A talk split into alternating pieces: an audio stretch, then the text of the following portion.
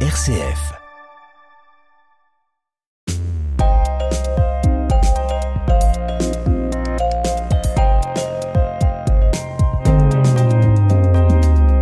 Tous et à toutes dans ce nouveau numéro de Mon Parcours, Mon Entreprise, un magazine dans lequel on vous propose de découvrir les créateurs et créatrices d'entreprises sur le territoire de la métropole de Lyon. Toute cette semaine, on accueille une femme généreuse, résiliente et engagée. Sadia Essabi est chef cuisinière. Elle a fondé il y a 5 ans et 7 mois Kaboul Lyon. Notre invitée cuisine des plats afghans et français, promeut des produits locaux et porte des projets inspirés de ces deux cultures afghanes et françaises. Sadia Essabi veut partager des histoires et faire tomber des préjugés, et tout ça avec le sourire. Oui. Bonjour Sadia Essabi. Bonjour, enchantée. On, on l'entend, hein, votre sourire. merci. Il illumine déjà la pièce.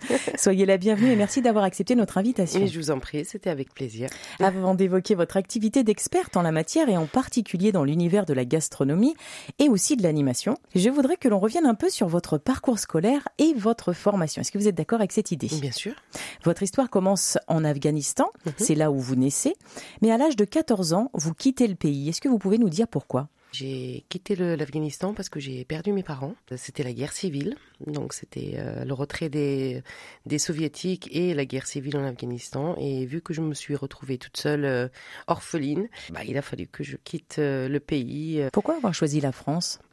Parce que j'ai un oncle éloigné qui habite toujours en France, mais que je ne connaissais pas du tout. Quand il a su que je me suis retrouvée toute seule là-bas, bah, il m'a envoyé une invitation pour savoir si ça m'intéressait de venir ou pas. Mais à 14 ans, j'avais aucune idée de ce que c'était ni la France, ni la culture euh, euh, ailleurs que On l'Afghanistan. imagine. Vous Et, acceptez l'invitation, mais quatre ans plus tard, vous trouvez refuge dans un foyer de la DAS. Ça se passe pas très bien avec votre oncle? C'était difficile parce que j'étais en pleine adolescence. Il a fallu que j'apprenne au fait euh, déjà la langue, euh, que je connaisse euh, la culture. Et non, c'était pas si évident que ça, je pense, ni pour eux ni pour moi.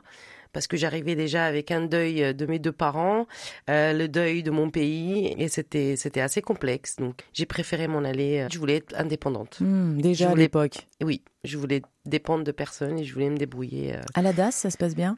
Non, non, parce que j'étais très décalée par rapport aux autres, parce que je suis restée que trois jours après. Je suis pas restée très longtemps. Et j'ai quitté euh, chez cet oncle parce que j'ai appris mon adoption, que j'étais adoptée à la naissance, donc chose que je ne savais pas du tout jusqu'à là. En plus des deuils, en plus le déracinement, en plus apprendre que j'étais adoptée, euh, bah ça faisait beaucoup trop pour une personne. Hmm. Je voulais m'en aller et, et du coup j'ai choisi la, la DAS parce qu'il y avait que ça de disponible. Mais j'y suis restée que trois jours. On entend quand même une force intérieure assez remarquable chez vous. hein. Et naturelle.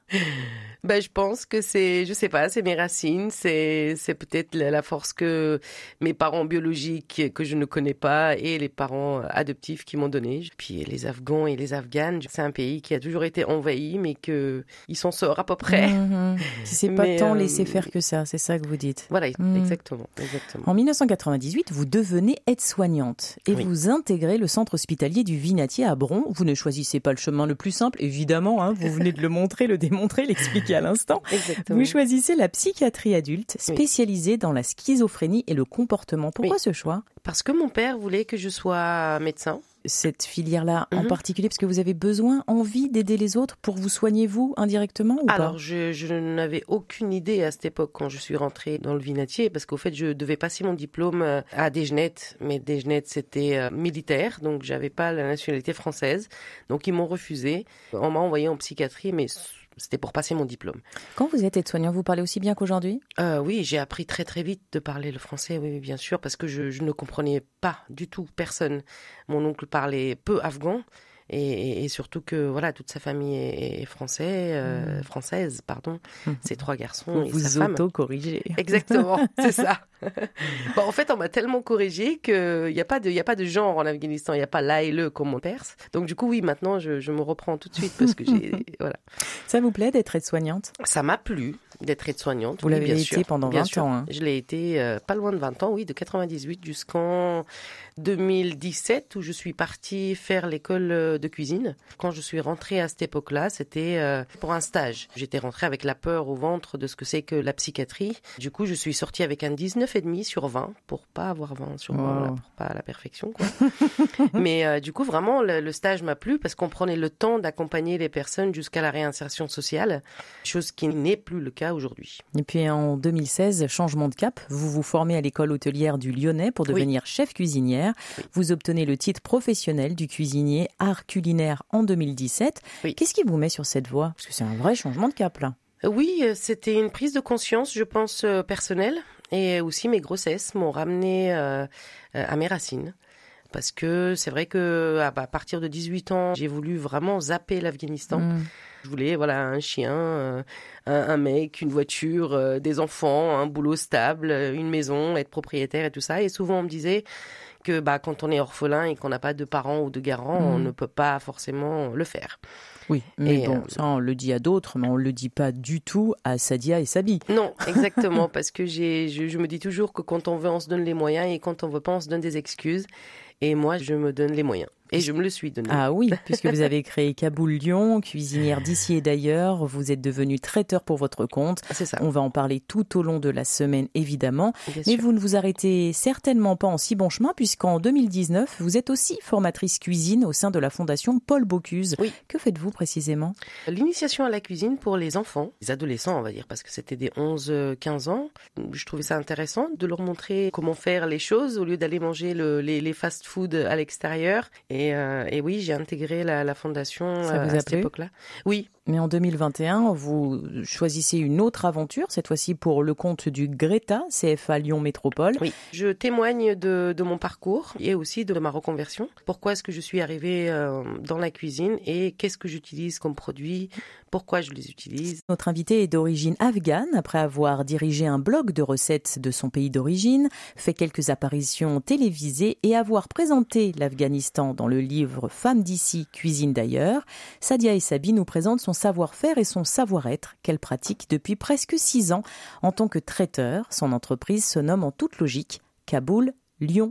Alors après un parcours d'expérience professionnelle très diversifié finalement, et puis beaucoup tourné vers l'autre et le don de soi, qu'est-ce qui vous a réellement conduit à créer votre propre entreprise de traiteur Lyon? Est-ce qu'il y a eu un déclic, un moment déclencheur, un matin vous réveillez et vous dites, ça y est, c'est ça, moi je veux encore plus d'indépendance oui, parce que après avoir été quasiment 20 ans dans la fonction publique hospitalière, et c'est vrai qu'on me disait que c'était la sécurité de l'emploi, oui, bien sûr, certes.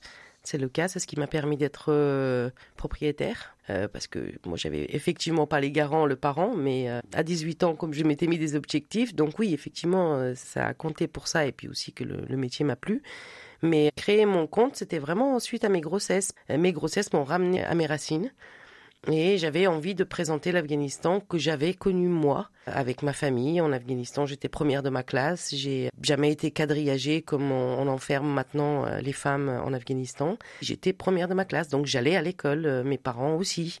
Euh, et pas, c'est pas comme aujourd'hui. Et voilà, j'avais envie de parler de mon peuple, de ma culture, parce que les gens, en entendant les médias, on pense toujours aux talibans et à la guerre. Mais on parle jamais de ce que c'était la culture de ce pays. C'est un carrefour de civilisation. Et malheureusement, on oublie très vite tout ça. C'est vrai que j'ai voulu créer mon entreprise aussi parce que euh, je trouvais que la vie, elle allait très vite et qu'elle était vide de sens. Euh, parce que voilà, j'avais rempli les objectifs, j'avais le chien, le, mec, la maison et tout ça. Et bon, est-ce que vraiment j'étais heureuse ou pas là-dedans. Bien sûr, je suis euh, extrêmement heureuse d'avoir mes enfants, mais euh, euh, me lever tous les matins à 5 heures du matin, je voyais pas mes enfants forcément grandir. C'est la crèche qui me disait ah bah tiens il a mangé ça aujourd'hui, ah super. donc voilà, c'est toutes ces prises de conscience au fait qui ont fait que je voulais voilà voir mes enfants grandir. Je voulais que mon travail s'adapte à ma famille et non pas l'inverse qui hmm. était jusqu'à présent. Et là, vous avez envie de changer un peu, de changer la donne. Votre mari est français? Alors, mon ex-conjoint, oui, il est français. C'était un choix de votre part de choisir un Français ou c'est l'amour qui vous a emmené vers un Français? Je sais pas, c'est le hasard, c'était les chiens. l'amour des chiens vous a réunis? C'est en sortant les chiens que j'ai rencontré euh, le papa de mes enfants, oui, bien sûr. Mais euh, Comme vous avez parlé de retour en arrière racine, quand vous avez parlé du fait que vous étiez enceinte, j'arrivais pas à savoir si votre mari était afghan et si c'était parce que vous étiez enceinte et que ça renvoyait chez vous eh bien, une naissance, une deuxième naissance en fait. Pas du tout. C'est la matrescence. Ah je dis que c'est la, la naissance d'une mère. C'était l'envie de manger, pas des fraises, mais manger vraiment ce que j'avais mangé moi en Afghanistan. Parce que c'est des bons plats et On va en parler, hein, des bons plats. Miam, miam, on en a déjà l'eau à la bouche. Souvent, les entrepreneurs parlent d'envie de liberté. Moi, j'entends que ça n'a pas été seulement ce moteur-là euh, qui vous a poussé à fonder euh, Kaboul Lyon. Vous l'avez dit, hein, c'est vraiment l'envie de faire découvrir une double culture que Mhm. Oui. vous aviez et qui est votre fondement finalement.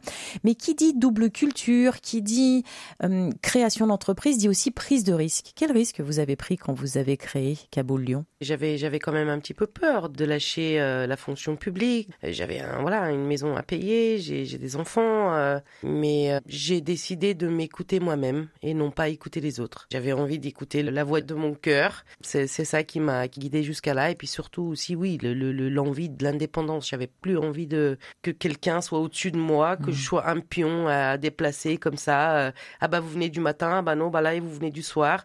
Euh, oui mais non non non non non Oui, mais non.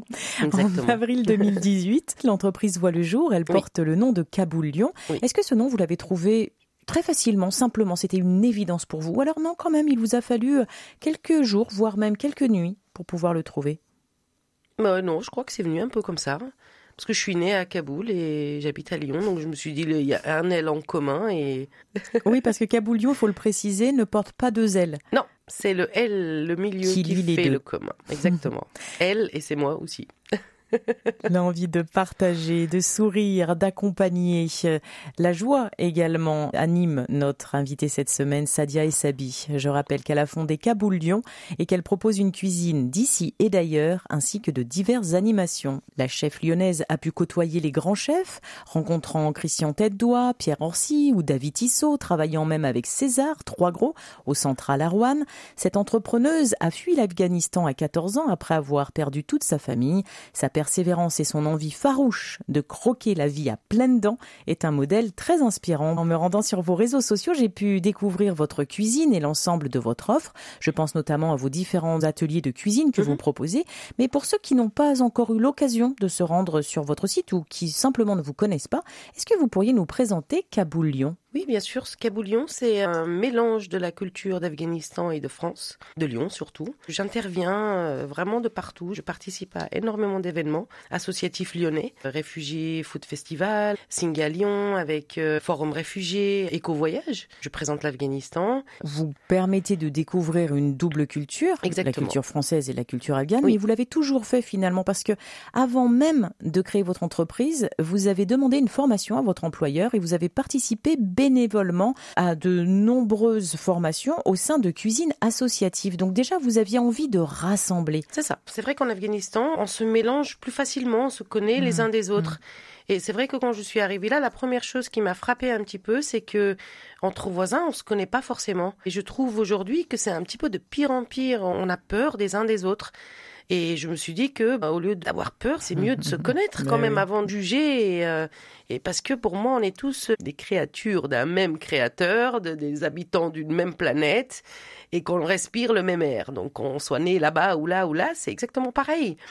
On a des cultures différentes et c'est ce qui enrichit les gens, en fait. Forcément. Qu'est-ce que euh, vous cuisinez particulièrement? Je cuisine et français et afghan et je mélange des deux parce qu'il y a des particularités dans les deux cultures. Par exemple, euh, mon dessert euh, signature, c'est euh, le ferni kaboulion, c'est-à-dire que c'est une crème dessert infusée au thé à la cardamome, donc côté afghan, et la praline rose de Lyon, qui n'y en a pas en Afghanistan, par exemple.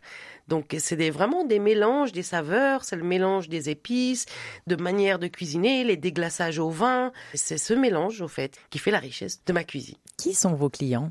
Des femmes, des hommes, des particuliers, des professionnels De tout, de tout. Il y a autant des particuliers, il y a autant des entreprises. Et les entreprises sont plutôt des start-up, des petites entreprises, des moyennes entreprises, des très grandes entreprises, des grands comptes? Ah non, ça peut être des très grandes entreprises. Par exemple, là, j'interviens avec Sodexo, où je vais cuisiner dans leur cuisine et je présente la cuisine afghane et euh, montrer autre chose à leurs cuisiniers, pas leur apprendre à cuisiner bien sûr, mais montrer autre chose. Ça peut être des très grosses entreprises, comme ça peut être euh, des particuliers, comme le week-end dernier où j'étais avec euh, dans une famille qui m'ont accueilli avec Éco Voyage, en partenariat avec Éco Voyage, pour la découverte de la cuisine et de la culture afghane. Où est-ce que vous pratiquez vos ateliers de cuisine? Parce que vous donnez également des cours pour qu'on puisse s'inspirer de ces deux cultures. Oui, bah partout au fait. Ça peut être chez, les gens, ça peut être dans les petites cantines par exemple, ça peut être euh, à la MJC de Mon Plaisir, ça peut être euh, partout où on m'accueille, où il y a une cuisine. Combien ça coûte? Ça peut varier entre 30 et 50 euros de l'heure ou par personne, avec le repas compris. Et pour les entreprises, c'est-à-dire quand vous proposez une prestation de traiteur, combien ça coûte? Bah, tout dépend le nombre de convives qu'il peut y avoir, donc ça varie vraiment euh, en fonction des convives. 50 euros, 100 000 euros, 1 million de dollars? Ah non, mon Dieu, non. si c'était, c'était ça, euh, mon Dieu, j'irais aider euh, tous les orphelins, tous les malheureux du monde, là, je vous assure. Si c'est par exemple un repas complet, oui, ça peut être de 20 à 40 euros par personne, selon ce que je présente, parce que souvent, il y en a qui choisissent par exemple plusieurs spécialités. Combien de personnes travaillent avec vous? Je suis toute seule parce que c'est une auto-entreprise, mais par contre, j'interviens de partout avec plein de gens. Vous êtes seule, c'est-à-dire que vous concevez vos menus toute seule Oui vous proposez vos menus, c'est-à-dire que vous allez avoir la partie créative, mais vous mhm. allez avoir aussi la partie marketing et commerciale à gérer. Bah oui, j'ai le Facebook ou l'Instagram et LinkedIn. Je préfère passer mon temps à cuisiner que d'aller dans les réseaux, mais euh, pour communiquer, il faut faire ça. Vous avez aussi le bouche à oreille parce qu'on dit beaucoup de bien de vous. Il y a aussi le bouche à oreille, c'est vrai. Est-ce que vous avez fait une étude de marché avant de vous lancer ou vous vous êtes dit, pas du tout, regardez-moi, je suis Sadia et Sabi et je n'ai besoin de rien d'autre? Il faut le faire. Mais c'est vrai que euh, dans ma conception, je me disais quand même que euh, une activité, ça se mesure à la pratique. Donc tant qu'on n'a pas pratiqué, on peut pas faire quelque chose qu'on n'a pas encore fait. Hmm. On peut pas vérifier si ça plaît ou ça plaît pas bah tant qu'on ne l'a pas tant qu'on l'a pas hmm, fait. Mais bien sûr, j'étais accompagnée du coup par euh, l'association Ladi. On a fait un business plan pour Kaboulion, bien sûr. Vous avez suivi d'ailleurs la formation Je deviens entrepreneur et vous obtenez un prêt pour financer le démarrage de votre entreprise. Oui. Est-ce que ce prêt vous a vraiment aidé ou Alors c'était un petit prêt pour le démarrage de mon entreprise. C'est euh, l'AGFIP qui a pu m'aider parce que j'ai une reconnaissance euh, de la maladie euh, auto-immune. même si aujourd'hui elle est en veille. C'est la myasthénie, donc c'est un petit peu comme la sclérose en plaques, on va dire mais euh, je l'ai depuis 2002, mais que je ne l'ai jamais euh, vraiment fait reconnaître parce que je m'étais dit que j'avais euh, autant de vécu dans les baskets que c'est pas une maladie qui va me coucher. Et effectivement, pour la création de l'entreprise, on m'a dit que ça serait bien de le faire reconnaître. Je ne touche rien hein, de handicap ou de quoi que ce soit, mais en tout cas, j'ai une reconnaissance de la maladie. Et c'est vrai que depuis que j'ai changé totalement ma vie professionnelle et personnelle et que j'ai vraiment adapté ce qui me convient, bah, la maladie, elle est en veille. Même la neurologue me dit, mais qu'est-ce que vous avez fait pour qu'elle soit euh, pas disparue, hein, parce que ça disparaît jamais, une maladie auto-immune. Mais, mais voilà. Qu'est-ce que vous lui répondez? Je lui dis que j'ai écouté ce que je devais faire moi. C'est venu vraiment un soir, c'était en 2015, j'ai écrit un blog de mon histoire j'avais envie d'écrire de tout ce que j'avais sur le cœur, l'adoption, euh, j'ai même été victime de l'inceste. C'était le moment, il fallait tout sortir. Cet écrit m'a libérée, je sais pas pourquoi, et ça m'a ça m'a donné envie d'être encore plus libre. En sortant vos mots MOTS, vous avez peut-être sorti aussi vos mots Exactement, exactement. J'ai guéri mes mots MAUX avec des mots. Exactement, c'est ça. Est-ce que la concurrence est rude dans votre secteur d'activité? Est-ce qu'il y a euh, des gens qui font la même chose que vous? Il y a des cuisiniers afghans à Lyon, il y a des restaurants afghans pardon à Lyon, mais qui ne proposent pas forcément euh, le mélange de Kaboul et de Lyon. Donc vous, votre façon de vous démarquer, mhm. c'est de proposer cette double culture. C'est ça. Ça, on l'a bien saisi. Mais comment vous faites pour vous faire connaître? Bah écoutez, c'est par les réseaux sociaux et surtout par le bouche à oreille. Et c'est vrai aussi, je me déplace pour beaucoup de choses associatives, par exemple. Je dis oui à tout mhm. parce que j'ai envie de découvrir, j'ai envie de voir. Pendant les journées du patrimoine, euh, j'ai travaillé à la Cité de la Gastronomie à Bellecour avec euh, Qui propose de la danse hip-hop avec des jeunes de quartier de Vénitieux. C'est l'organisme Seconde Souffle.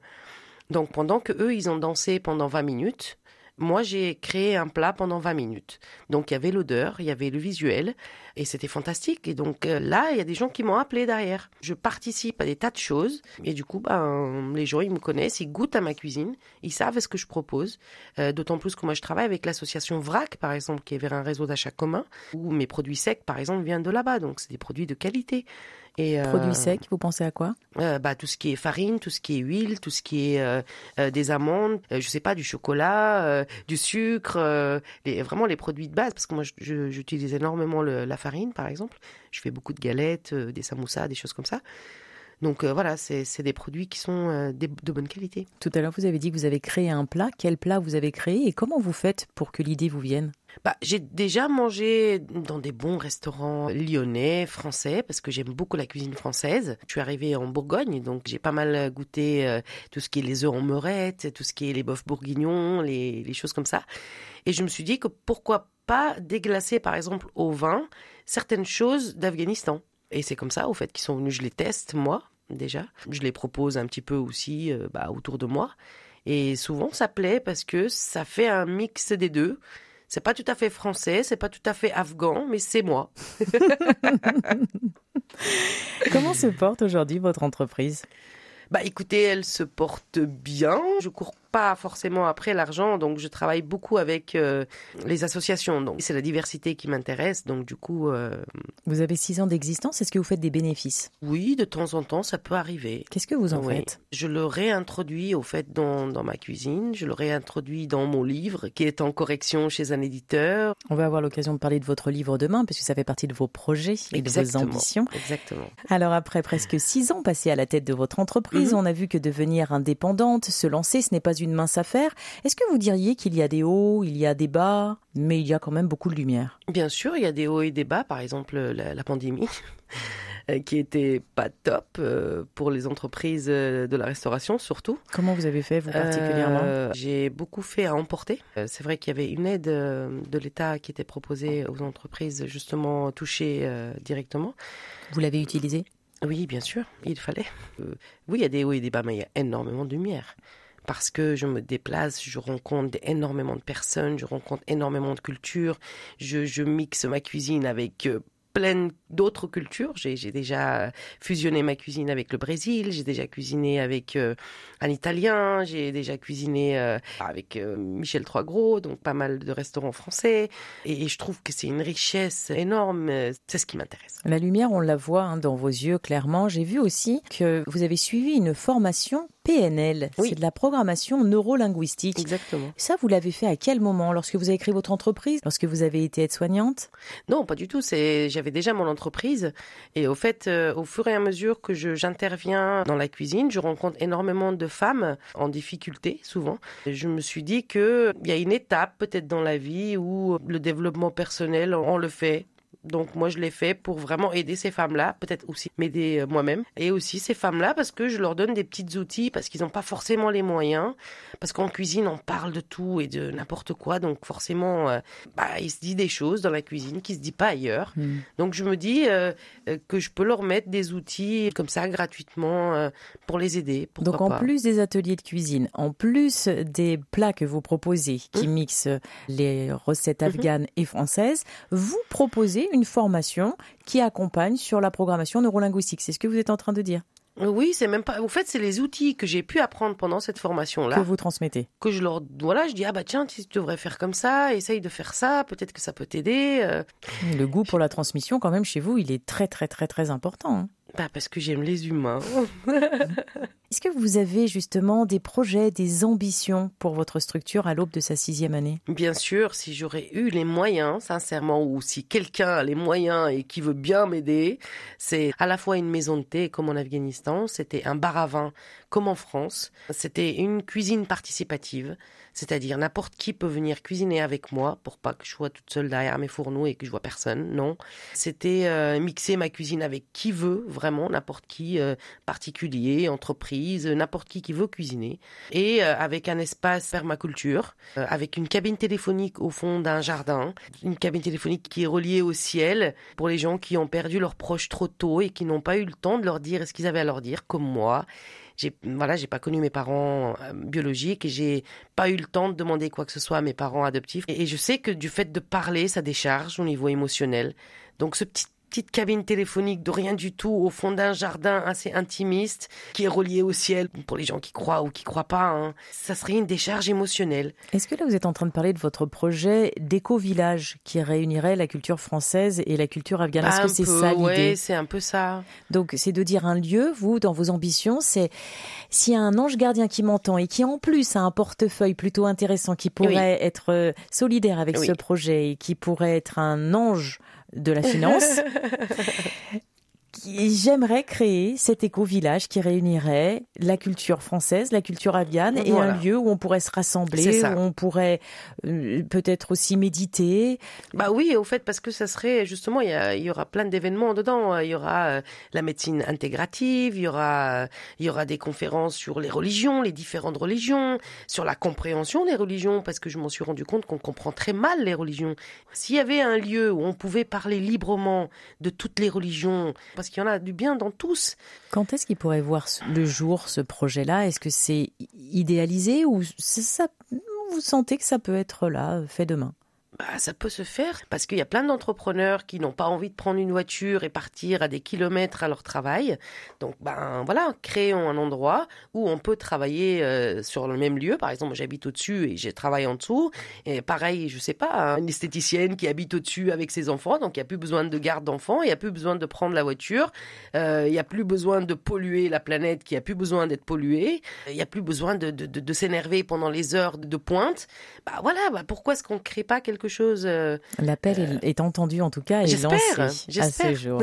vous avez également rédigé un livre qui est en relecture. Est-ce que vous pouvez nous en parler? Quand est-ce qu'il va sortir et de quoi parle-t-il? Alors j'ai ah oui bien sûr. Alors c'est un livre. Euh, pour l'instant j'ai pas vraiment trouvé le titre exact de ce livre, mais c'est un livre de récits recettes qui parle à la fois de mon histoire et des recettes d'Afghanistan. C'est un livre que j'aimerais qu'elle sorte au printemps prochain parce que le 21 mars, c'est le jour de l'an afghan. On aura l'occasion certainement de vous réinviter à la sortie de ce livre. Merci en tout cas de nous avoir ouvert cette partie d'humanité et de nous avoir donné aussi une partie de votre reflet cette semaine sur RCF. Merci beaucoup. Et je rappelle que vous avez créé Kaboul Lyon, une cuisine d'exception qui mêle vos deux cultures pour le plaisir de nos palais. On peut vous trouver facilement sur internet en pianotant Kaboul Lyon. Kaboul Lyon s'écrit avec un seul L pour mieux lier vos deux cultures. Merci Sadia et Sabi, à très bientôt. Merci à vous, merci, c'est un plaisir.